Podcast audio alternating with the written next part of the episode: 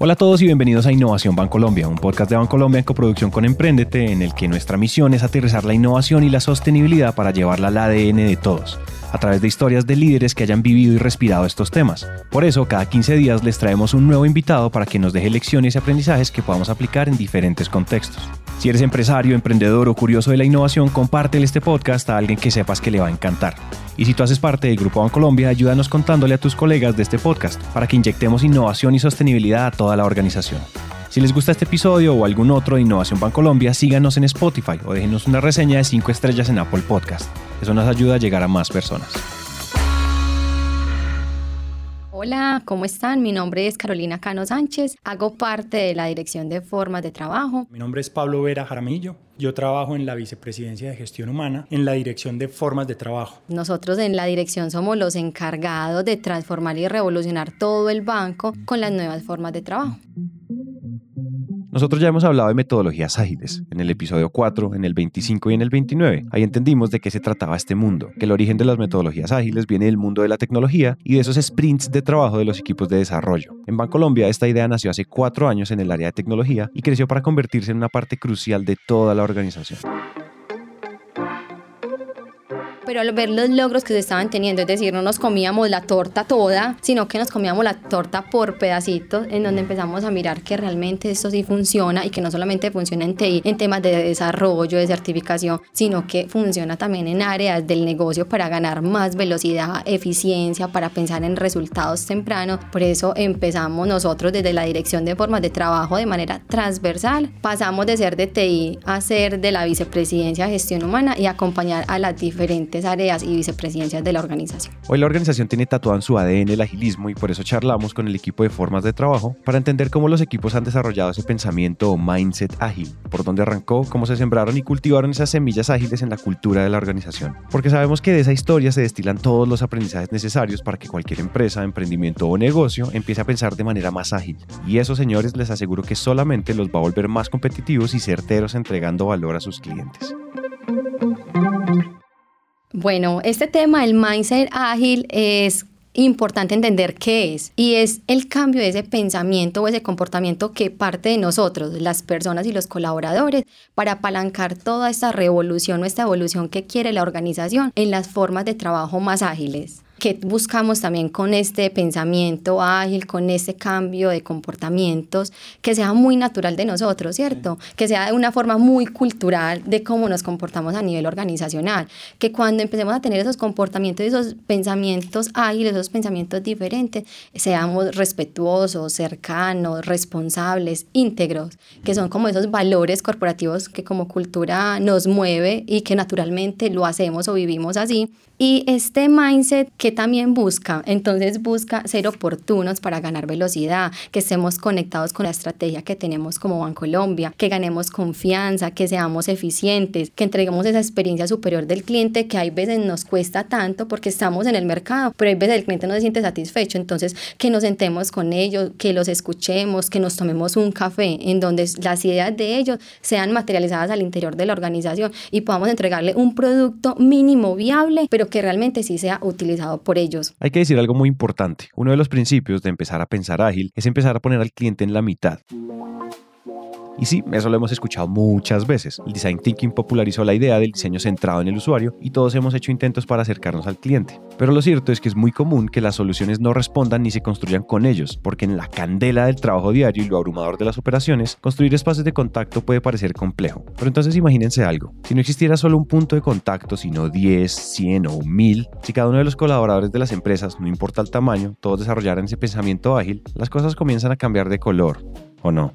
También pienso que el pensamiento ágil también debería de transformar y empezar a cambiar esa adaptación al cliente y al entorno, ese el trabajar juntos, que hay veces nos cuesta porque nos gusta mucho es trabajar desde el individual para ser reconocidos individualmente, ¿cierto? Y que los logros sean propios. Pero el pensamiento ágil nos dice, pues ábrete a la organización, a las demás personas, conéctate con el banco y de alguna manera empecemos a trabajar juntos. Trabajar juntos es teniendo objetivos, mediciones, resultados claves en común. pero lo más importante, yo digo que agrupa el pensamiento ágil porque está apalancado por las personas, es que nosotros como empleados disfrutemos nuestro trabajo, disfrutemos nuestro día a día, ¿cierto?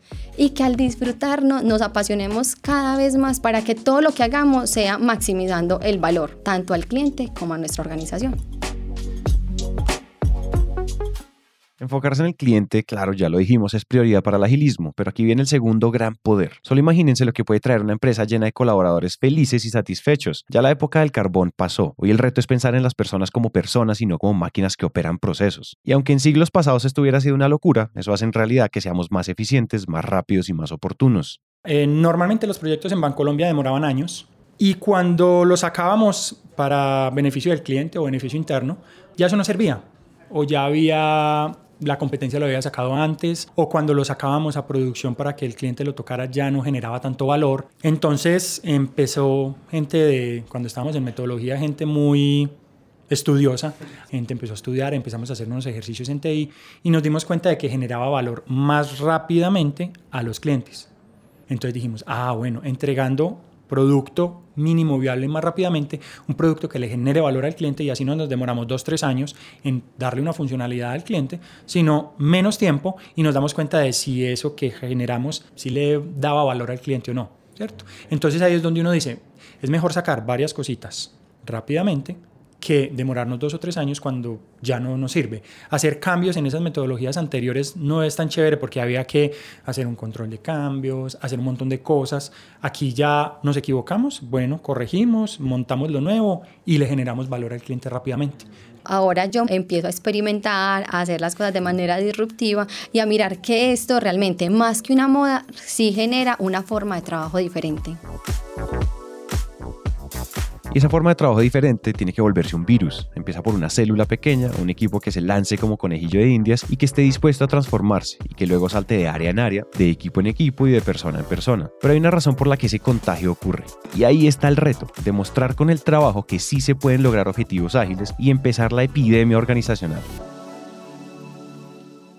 Yo creo que lo principal y como ahorita comenzamos es que esto no solamente está en pequeñas células, ¿cierto? Sino que ya cada vez más la ola se va expandiendo. Digamos que lo estamos haciendo de manera controlada, pero de manera que sí genere como ese impacto o esa importancia a nivel de la organización y cómo, con resultados, ¿cierto? Digamos que nosotros somos partidarios de siempre aportarle a esa estrategia, a, esa, a esos objetivos estratégicos de tema de rentabilidad, de ingresos, de reputación, de cómo nos ven nuestros clientes. Y creo que una buena manera es también ese voz a voz de las personas que hoy lo viven, su feliz, eh, ecosistema, auditoría, que miren que son áreas que no son propias de desarrollo, incluso el mismo TI, pero que dicen esto sí sirve, esto sí le vemos un valor y como decíamos, no es solamente moda, es realmente encontrar que aquí empezamos a trabajar con las personas, entendiendo el por qué y el para qué es importante la transformación. Uno de los principios para operar con estas metodologías es desglosar los proyectos grandes en elementos más pequeños, en los que se puede trabajar para sacar resultados e iterar rápidamente. Por eso es que veloz no es lo mismo que de afán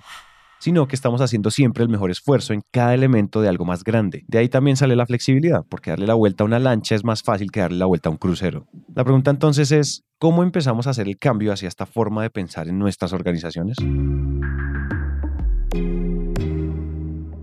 Pero en estos días escuchábamos a Juan Carlos nuestro presidente y quiero aquí porque mucha gente dice bueno entonces velocidad es que eh, hacerlo más rápido. Entonces si lo hacíamos en un mes hagámoslo en dos días no. Él hablaba de que velocidad no es hacer las cosas a la carrera sino es ir al ritmo adecuado para ser oportunos y tener ventaja competitiva. Es estar en el momento que debemos estar con el cliente. Para poner a los clientes en el centro al mismo tiempo tenemos que cambiar nuestra propia perspectiva, porque todos somos clientes y consumidores todo el tiempo, así en el trabajo se nos olvide. Acordarse de lo que a uno le gusta, lo que le molesta cuando compra un producto o cuando recibe un servicio, pensar en esas características soñadas de las cosas que uso todos los días es ver las mismas cosas desde el otro lado. Por eso es que no se trata de reinventar la rueda en realidad, sino de verla de otra manera. Hacer esa conexión con el cliente es el fundamento de toda la metodología. Lo siguiente es apalancarse en las seis dimensiones del modelo para trabajar. Esas dimensiones son como los planetas que orbitan alrededor del Sol. Son los elementos que completan el sistema de mindset ágil y que le dan su poder de transformación.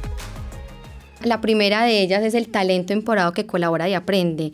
Eh, no solamente digamos que sirve para estas grandes organizaciones, sino también para esos emprendedores, esas pequeñas empresas. Es más, para nosotros que queremos ser independientes, podemos empezar a tener un cambio de pensamiento y de comportamientos que va a apalancar que ese talento emporado que colabora y aprende realmente tenga una cultura de innovación, que no nos dé miedo experimentar. La experimentación va a traer consigo una serie de errores, de equivocaciones y digamos que estamos abiertos a que pase eso. No que siempre nos equivoquemos, sino que a medida que vamos experimentando, nos vamos equivocando, nos paramos y a medida que vayamos conociendo qué quiere el cliente, pues el error y la equivocación sea cada vez más pequeña. También qué queremos, queremos esos ciclos cortos de aprendizaje, no tener proyectos demasiado tiempo o durabilidad en meses, años, sino que realmente empecemos a tener ciclos cortos de aprendizaje en donde esos aprendizajes podamos ir, testearlos, recibir feedback y venir a mirar si de lo que no es o lo que quería el cliente y cómo lo podemos organizar o poner mucho mejor. Y al tener también esto como parte de las personas, necesitamos ese trabajo colaborativo. Ya no pensar solamente en mí, en mi silo, en mi área, sino trabajar en ese flujo de valor, como ese en del que tanto hablamos, cómo nos vemos completamente, no como veo mi pedacito. Esta primera dimensión de empoderamiento, colaboración y aprendizaje tiene un requisito importantísimo en el que tenemos que trabajar para que el agilismo funcione de verdad, y es el de construir equipos de confianza, en donde todos entienden el porqué de lo que hacen, donde cada miembro sabe que puede cometer errores y comunicarlos, y obviamente pues aprender de ellos. Entonces, pues tenemos que fortalecer nuestras dinámicas de equipo, si no esto no va para ningún lado. Otra dimensión es el, la generación de valor frecuente y sostenible y aquí queremos es como esa carta del niño Dios de la que hablábamos que se vuelve muy extensa y muy larga, pues no vamos a poder digamos que favorecer o cumplirlas todas. Entonces queremos que esa carta del niño Dios que es la carta de nuestros clientes, cada vez esté más enfocada en realmente la priorización con base al valor y a lo que vamos a ganar de acuerdo a eso, que esté con base a la necesidad de ese cliente, que las mediciones que tengamos, o sea, esos resultados sean resultados en común, que esos resultados clave realmente sí estén apalancando los resultados que espera la organización que de alguna manera tengamos resultados tempranos, no resultados en uno, dos, tres años, sino resultados que realmente me lleven a decir esto sí funciona y hace parte de esa generación de valor frecuente y sostenible que como organización queremos tener para estar en el mercado, para ser elegidos por nuestros clientes. Queremos llegar más rápido al cliente, ahí donde hablábamos del tema de ser oportunos, ganando velocidad. Para recordar esta segunda dimensión, a mí me gusta mucho la imagen de hacer un viaje caminando. Uno solo llega a su destino si todos los días pone un pie enfrente al otro y va avanzando constantemente, no intentando hacer todo el recorrido el mismo día. Otra de las dimensiones es la descentralización de toma de decisiones y aquí toma una fuerza muy grande el líder, el líder de nuestros equipos. El líder que de pronto por temor o porque ha sido tradicional y siempre lo ha hecho así, pues le da susto o temor perder como ese poder o ese, o ese cargo de líder. Y más bien nosotros cuando hablamos de esa descentralización de toma de decisiones decimos, líder, usted haga parte de este cambio, usted empodere a su equipo, que lo haga, motívelos eh, desde el hacer, desde el ser, empodere a que con el conocimiento ellos mismos puedan tomar decisiones, porque las decisiones que ellos mismos puedan tomar van a ser decisiones que se puedan sacar mucho más rápido y no tenga que tener una serie de validaciones. Entonces acá en esta dimensión es muy importante contar realmente con un líder que le crea, que esté empezando a tener ese pensamiento ágil, ese cambio de comportamiento y que realmente se monte como en el bus para que también empodere y encamine al equipo. En el liderazgo hay una revolución que está dejando de lado al tipo grita órdenes para darle la bienvenida a las personas que dicen trabajemos juntos. Porque empoderar a un equipo no se trata de soltarles un montón de responsabilidades y ya. Se trata de dar responsabilidades con propósito basadas en conocer a cada miembro para aprovechar sus fortalezas. En realidad es un asunto de hacer mejores relaciones, no de ejercer autoridad. En la cohesión para la acción eh, queremos, así como trabajamos de manera colaborativa, queremos tener visiones, objetivos y propósitos en común. Asimismo deberíamos de tener unos únicos objetivos para que no trabajemos de manera individual, sino que trabajemos de manera colaborativa, que todos nos veamos como equipo, como parte de la célula con las habilidades necesarias para que no tengamos dependencias. Hablábamos también de que una banca que quiere evolucionar quiere conectar a sus equipos, quiere verse como uno solo pues, fuera y dentro de la organización. Trabajos eh, con equipos mucho más fáciles, eh, digamos que un tema de mediciones en comunes.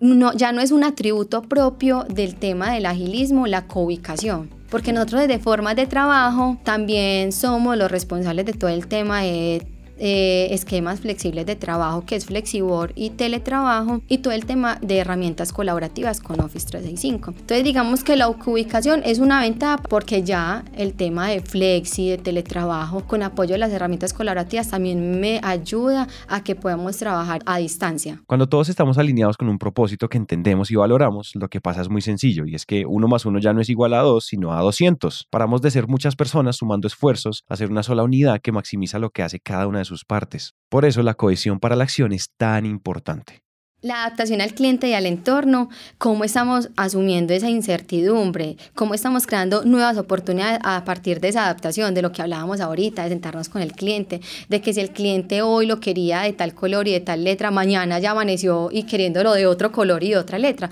que eso no genere para nosotros una frustración, sino realmente como que nos motive a decir, bueno, vamos a hacer las cosas como el cliente quiere, porque para eso está en el centro de nuestras decisiones y de las cosas que hacemos. Queremos tener esa respuesta al cambio, ser muy oportunos y ganar eficiencia, ganar velocidad, impactar con oportunidad la experiencia del cliente, estar realmente donde el cliente nos necesita y como él nos necesita. Esa idea de las empresas aisladas y que hacen todo de adentro hacia afuera ya está muriendo. Hoy todo está tan interconectado que no tener en cuenta lo que sucede en el entorno es una clave para el fracaso. Entonces no caigan en eso, mantengan como un principio guía mantener el oído en el mercado, en el cliente, en todo eso que demanda evolución de la organización para ofrecer valor así las cosas cambien todo el tiempo. Y por último es la mejora continua y esta es propia de nosotros como personas y como colaboradores. Y creo que no hay una mejor forma de decir que existe una buena mejora continua cuando los equipos se ven como uno solo, trabajando de manera colaborativa y hay un entorno de confianza porque la mejora eh, continua me permite es tener espacios de reflexión en donde nos podamos decir qué funcionó, qué no funcionó, aquello que no funcionó, entonces hacer acciones de mejora y por el contrario aquello que funcionó muy bien, pues cómo lo empezamos a fortalecer cada vez más para seguir haciéndolo. De eso se trata la mejora continua, también de validar cómo, cómo está siendo la calidad, la oportunidad y la excelencia de los resultados y los logros que estamos obteniendo. Y ahí decimos, como equipo, gócese el de estar dentro de una organización que se está dando la oportunidad de hacer las cosas de manera diferente, de implementar nuevas formas de trabajo, de salirse de lo tradicional para poder estar con el cliente, estar con el equipo. Entonces, enamorémonos de verdad de lo que hacemos y de la organización que estamos. Y por último, el tema de la mejora continua es eliminar desperdicio, es de verdad sentarnos y decir, venga, yo por qué siempre hago las cosas de la misma manera, solamente por seguir un paso a paso un proceso y cómo empiezo a eliminar esos desperdicios para hacer procesos más fáciles y ágiles.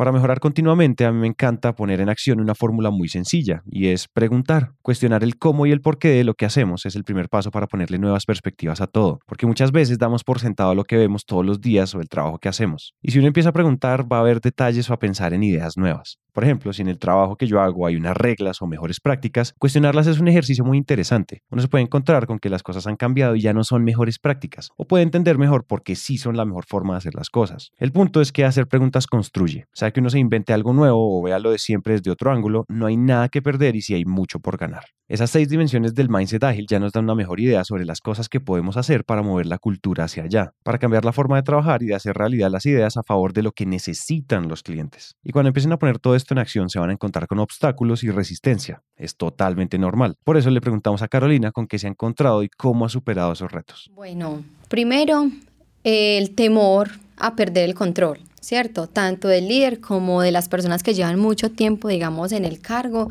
y me da miedo que me quiten mi conocimiento, porque es que el conocimiento es mío. También dentro de organizaciones que son tan grandes, todos queremos ser visibles. No solamente queremos darle la oportunidad al otro, sino verme como sea, pues estar yo. Por eso el trabajar colaborativamente y el tener de alguna manera los objetivos en común nos cuesta mucho, porque es que si sale mal, pues normal, el equipo todo salió mal y no más. Pero si sale bien, entonces, ¿cómo van a reconocer? Y yo también hice parte, ¿cierto?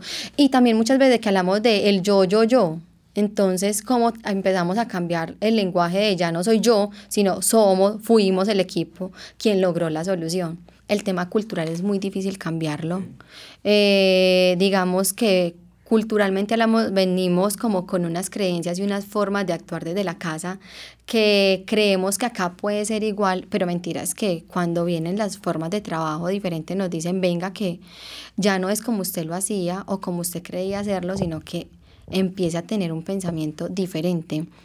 Eh, otra dificultad, digamos, que estas formas de trabajo también nos llevan a estar en donde el cliente lo necesita y también donde el negocio lo necesita. Entonces, el poder empezar no a vernos como silos, es decir, no solamente trabajar la parte técnica, la parte de procesos, la parte de originación, la parte del negocio individual, sino es qué quiere el negocio y cómo desde el interior de la organización o las diferentes vicepresidencias aporto a que eso que quiere el negocio, que finalmente como resultado va a tener ese beneficio a la organización, al cliente, pues se va a lograr. Es que ahí creo que reúne casi que todo el tema, el ego, la cultura, el ya no verme como un silo, el tener un resultado en común. Así como una clave es entender al cliente para resolver sus necesidades, hacia adentro también necesitamos entendernos para que los cambios se puedan hacer. Entender que todos tenemos una educación, unos principios y unas creencias que a veces no encajan con estas formas de trabajo es lo primero. Lo segundo es que eso no está escrito en piedra. Todos podemos aprender cosas nuevas y como organizaciones también podemos aprender. Esa es la idea de todo esto. Por eso es que si alguien no está de acuerdo, nos sentamos a conversar y a entender de dónde viene el otro para encontrar las soluciones. Y ya cuando hablamos de estos equipos, ¿cierto? De esto, de ser parte de equipos o células de trabajo, ya no hablamos de Carolina como la analista o como la gerente, sino Carolina como o la dueña de producto o la facilitadora de equipos ágiles. Entonces también me cuesta mucho, sabiendo que siempre me veían, digamos que con un cargo, ahora verme con un rol y con ciertas responsabilidades, en donde ya digamos que el analista, el auxiliar, el jefe están trabajando de manera paralela en pro de esa visión, no de esa misión que tenemos compartida. A todos nos va a pasar. Acostumbrarse a definiciones diferentes es parte del proceso de reimaginar las organizaciones y el papel que juegan las personas que las componen. Por eso el trabajo es seguir adelante, que esas cosas no detengan los procesos, sino que sean retos para superar y que nos ayuden a crecer.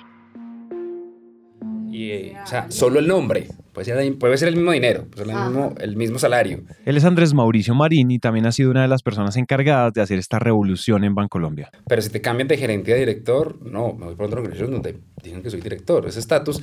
Pero eso es muy tradicional de nosotros, como cultura, pues, ¿cierto? Y eso pasa. Y desde la casa. Y desde la casa, sí. O sea, para usted, a usted o muchos, digamos, que son más viejitos que yo.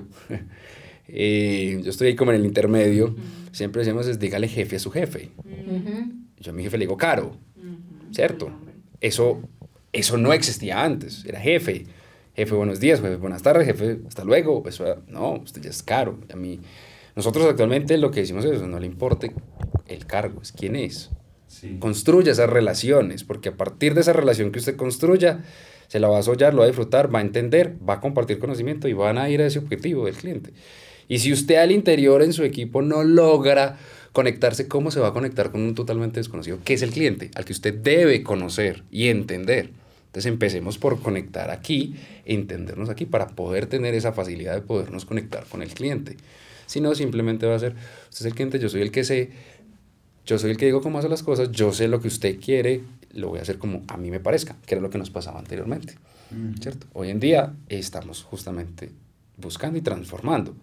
No está mal que eso suceda, ese es el ecosistema, eso es en el que vivimos, pero la ventaja es que hemos tenido muy buenos resultados justamente y, y eso se va impregnando, como decía Caro ahorita, con el voz a voz.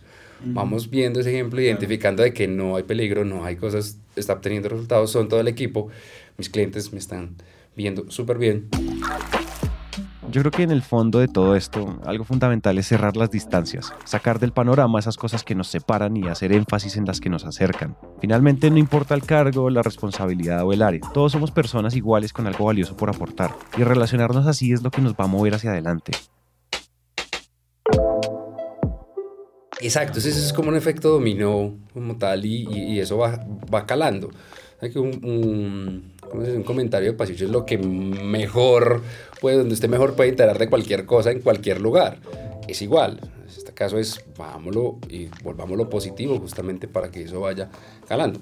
Hemos tenido hemos, como se dice, pedaleado bastante con el tema, hemos tenido muchas sorpresas también con, con, equipos y con personas, decimos, va a ser duro y nos llevamos la sorpresa de que justamente con todo lo que hemos vivido, hemos experimentado, desde los ejemplos que hemos tenido ya, y que tenemos en este momento un sub y un leasing, la gente ha dicho sí, y ven los resultados, y ven los clientes, y ven los comentarios que hay de esos clientes específicamente, y dicen, ok, esto va por el lado que es. Y contribuyen también, o sea, no es solo yo me pego y es lo que tengo que hacer, no es venga y construyamos, no nos vamos solo a, a decir listo, vamos, son las nuevas formas de trabajo, es la moda que ahorita lo tenemos que hacer, no, yo lo estoy creyendo, pero venga que yo también tengo unas ideas para contribuir y para decirles, esto lo podemos lograr entre todos. Siempre nosotros empezamos con un tema de exploremos el por qué, el para qué, qué está pasando para poder saber cómo es la mejor forma de trabajar de esas personas. Y también nos da mucho temores como como el montarnos en el bus, porque muchos podemos pensar en que, ay, no, eso es moda, espero y verás que no les funcione y se van a volver a lo tradicional. Mientras tanto, nosotros trabajemos tradicionalmente y no nos va a pasar nada, no nos desacomodemos, porque el desacomodarnos nos cuesta mucho. Ese, esa adaptación al cambio, el cambio nos cuesta mucho, no nos gusta cambiar, nos gusta siempre de la misma manera. Curiosamente, cuando hay resistencia al cambio es por esa pérdida de control que sienten las personas, pero eso es temporal, es un punto que se supera cuando hay aprendizaje y entendimiento cuando uno se da cuenta lo que hay detrás de hacer los cambios y todo el potencial que hay en utilizar otras herramientas. Yo, yo te voy a hacer una confesión, como yo venía del otro lado, o sea, yo antes, yo ahorita un año y piquito en el área, yo venía del otro lado, era lo mismo, el pensamiento era, esto es una moda, esto es lo mismo, esta es la vaina, como tal. Cuando llego aquí y empiezo a entender ya a profundidad justamente qué es un mindset, cómo se compone, qué es entiendo un poquito más que no es solo es una directriz, no es algo, sino que em, voy, voy dándome cuenta que algunos posiblemente los tengo innatos y hay otros que justamente necesito desarrollar. Entonces, choque principal era el tema de los, el tema del, de, ese empoderamiento, del, del, del de, déjeme a tomar la decisión. Yo conozco, yo sé, ¿cierto? Y posiblemente no que eran de mi jefe, a que me dé la autorización o a contarle todo lo mismo, a tratar de que él entienda lo que yo ya durante un mes, dos meses, tres meses me he molido en reuniones, a contarle a él, venga, es esto, es esto, es esto, es esto, es esto, para que él me diga sí, no, y para que me diga que no, vaya usted a simplemente satisfacer un deseo, porque posiblemente no ha tenido el entendimiento. Yo soy la persona que he estado ahí. Entonces eso creo que para mí fue el, el, choque principal. Y ahora uno tiene un poquitico más de autonomía en los equipos. Autonomía basado en todo ese conocimiento y experiencia que uno ha tenido. Entonces uno eso lo debe aprovechar también. Y no solo porque tenga el conocimiento, sino venga, construyamos entre todos y adquiramos y y creemos un conocimiento nuevo, ¿cierto? Porque hay un conocimiento individualizado, pero hay un equipo de personas expertas que tienen el conocimiento. Los jefes apalancan, pero quienes están aquí trabajando en el equipo son los que saben, son los que lo han vivido, son los que han hablado con el cliente, son los que se han equivocado. Las lecciones más grandes de todo esto vienen de hacer, de ejecutar, de ver con mis propios ojos lo que funciona y lo que no, de aprender así uno se haya estrellado contra la pared. Y más allá de eso, de confiar en la experiencia de los que ya lo han hecho. algo tan difícil, es entender un poquito cómo, cómo es el pensamiento de las, de las personas, tanto del cliente como de quien vaya a ser una empresa, una mediana empresa, o sea, entienda el pensamiento, entienda cómo se comporta. Primero es entendimiento para que después pueda aprovecharlo todo en pro, tener ese resultado hacia el cliente, ¿cierto? Bajo esos seis pilares no es algo tan difícil, no es algo que vos te tengas que maciar, no es algo que vos tengas que leer, estructurar, no es primero tener un entendimiento muy bien a quién te vas a dirigir y con quién vas a trabajar en tus equipos para de potencializar cada uno de los pilares que veíamos.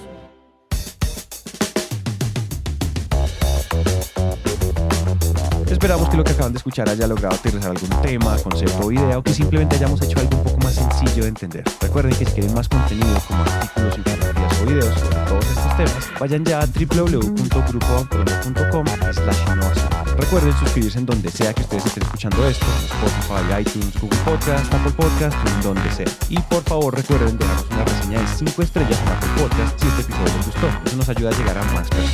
Este podcast es una coproducción entre Bancolombia y Emprendete, una marca de Naranca Nos vemos en el siguiente episodio y gracias por escuchar.